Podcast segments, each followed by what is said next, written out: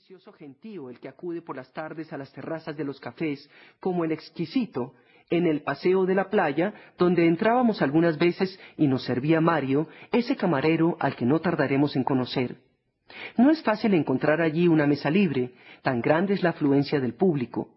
Las orquestas tocan sin parar y a porfía como si quisieran ignorarse mutuamente, y eso ocurre precisamente por la tarde, cuando llega el público de Porto Clemente, ya que Torre di Venere es muy agradable como terminal de excursión para los bañistas de aquella playa, gracias a los carros que bordean continuamente entre los macizos de laureles y margaritas que bordean la carretera, nevándose de polvo blanco, y ofrecen un aspecto tan singular como repugnante.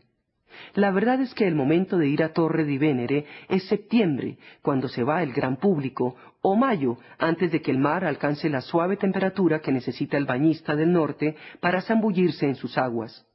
Pero tampoco en las épocas que preceden y siguen a la estación veraniega falta público en Torre, donde la vida es en ese momento más suave, menos nacional. Ingleses, alemanes y franceses acampan primero a sus anchas bajo las sombras de las casetas y en los comedores de los hoteles. Pero luego, en agosto, es fácil que el extranjero encuentre alojamiento en el Gran Hotel. En este hubimos de hospedarnos, puesto que ninguno nos había sido recomendado, y tan ocupado estaba por un público de Roma y de Florencia, que al principio nos sentíamos un tanto aislados y hasta nos pareció que se nos recibía como a viajeros de segunda clase. Esa impresión sentimos con cierto disgusto la misma noche de nuestra llegada al gran hotel, cuando entramos en el comedor y el camarero nos señaló una mesa. Sin embargo, nada teníamos para criticar, nos cautivaba la contemplación de una galería inmediata, cuyos rasgados ventanales de cristal aparecían suspendidos sobre el mar. El comedor, demasiado amplio, estaba a medio ocupar. Sobre las coquetonas y lindas mesitas, en las que no faltaban el obligado búcaro con flores, unas lámparas encaperuzadas de rojo difundían una luz suave y discreta. Esa novedad entusiasmó de tal suerte a los chiquillos que nos vimos obligados a expresar al camarero nuestro deseo de cenar allí en lo sucesivo.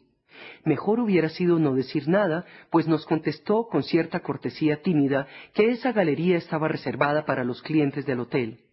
¿Y qué éramos nosotros entonces? Se nos tomaba por aves de paso, por viajeros de un día, cuando íbamos a permanecer allí tres o cuatro semanas.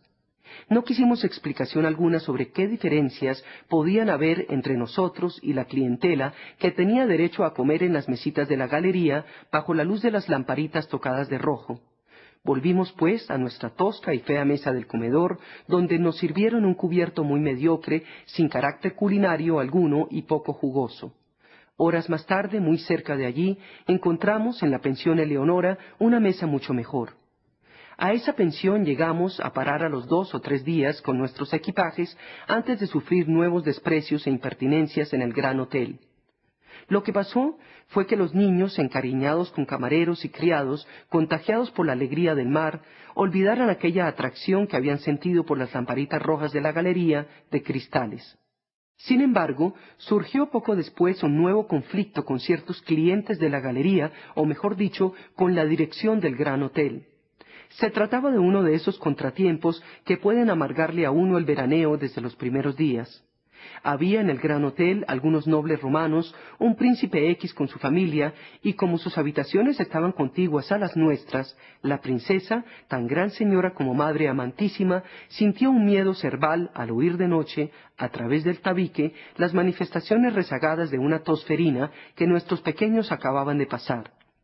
La naturaleza de esta enfermedad es poco conocida, y como la gente de aquí es supersticiosa y agorera, no quisimos contradecir a nuestra elegante vecina de cuarto en su arraigada creencia de que la tosferina se contagia por el oído.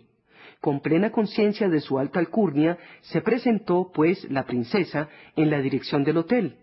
Instantes después, el gerente con su chaqueta de uniforme se apresuró a manifestarnos, entre serviles disculpas y lamentaciones, que en semejantes circunstancias era absolutamente preciso que abandonáramos el hotel inmediatamente. En vano quisimos convencerlo de que la tosferina de los niños estaba en su período de decrecimiento y por lo tanto no encerraba ya ningún peligro para la gente menuda del hotel. Todo lo que pudimos conseguir fue que se sometiera el caso a la opinión de los médicos, y al efecto se llamó, pero no al que nosotros pudiéramos indicar, sino al del establecimiento. Consentimos en ello, seguros como estábamos de que la princesa se quedaría tranquila y a nosotros nos ahorrarían las molestias de una mudanza. Llegó pues el doctor, con celo y diligencia de un esclavo de su deber humanitario, reconoció al pequeño más retrasado en su convalecencia y declaró que el peligro había pasado, devolviendo así la tranquilidad a los temerosos.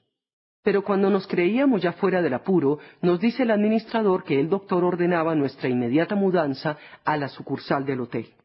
Este absurdo nos reveló. No era probable que la desleal terquedad contra la que nos estrellábamos fuera de la princesa.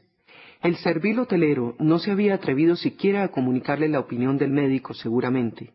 En todo caso, nosotros le comunicamos nuestro deseo de abandonar inmediatamente el hotel e hicimos deprisa las maletas.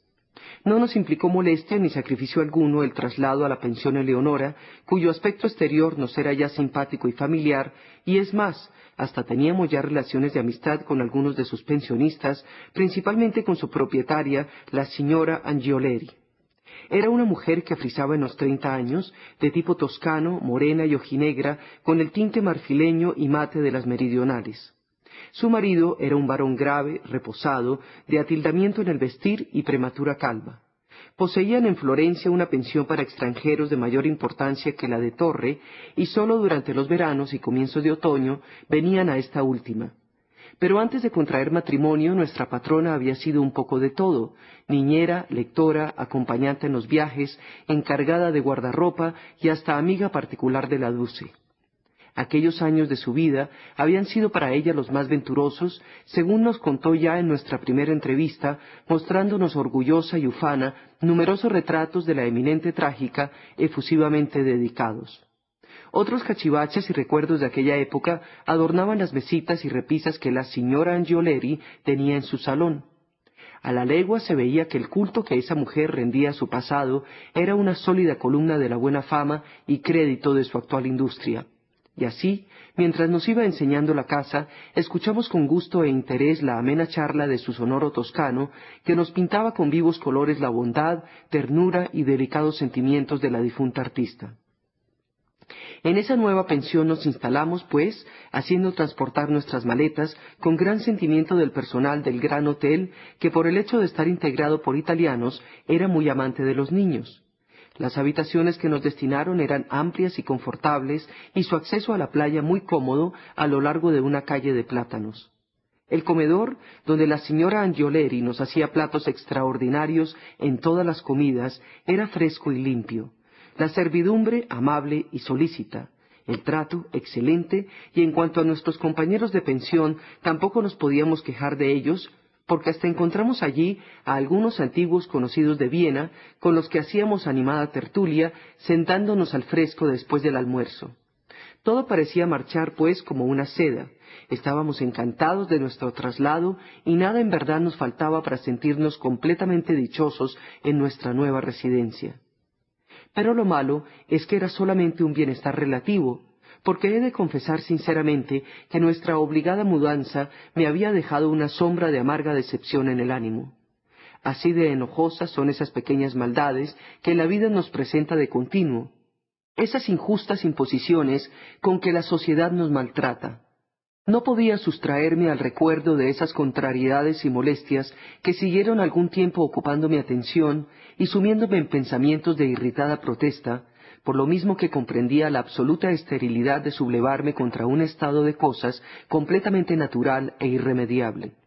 Sin embargo, no por esto surgió entre nosotros odio alguno contra el gran hotel. Los niños tenían allí como antes sus amiguitos, el criado seguía componiéndoles los juguetes y nosotros mismos de tanto en tanto tomábamos el té en el jardín, no sin ver a la princesa, que con los ojos rojos, labios altaneros y el peso ceremonioso de su regia estirpe, vigilaba frecuentemente al haya inglesa de sus niños, ignorante por completo de tenernos tan cerca, pues nosotros habíamos advertido a los nuestros que tuvieran mucho cuidado de no carraspear siquiera en cuanto la vieran. ¿Hace falta decir que el calor era sofocante? Era un calor africano, Un sol de rigor despiadado caía a plomo tan luego como uno se separaba de la sombra índigo violeta de las casetas, con tal fiereza que recorrer la corta distancia que separaba la playa del hotel, aun sin otro indumento que una pijama, era una empresa que hacía suspirar antes de acometer.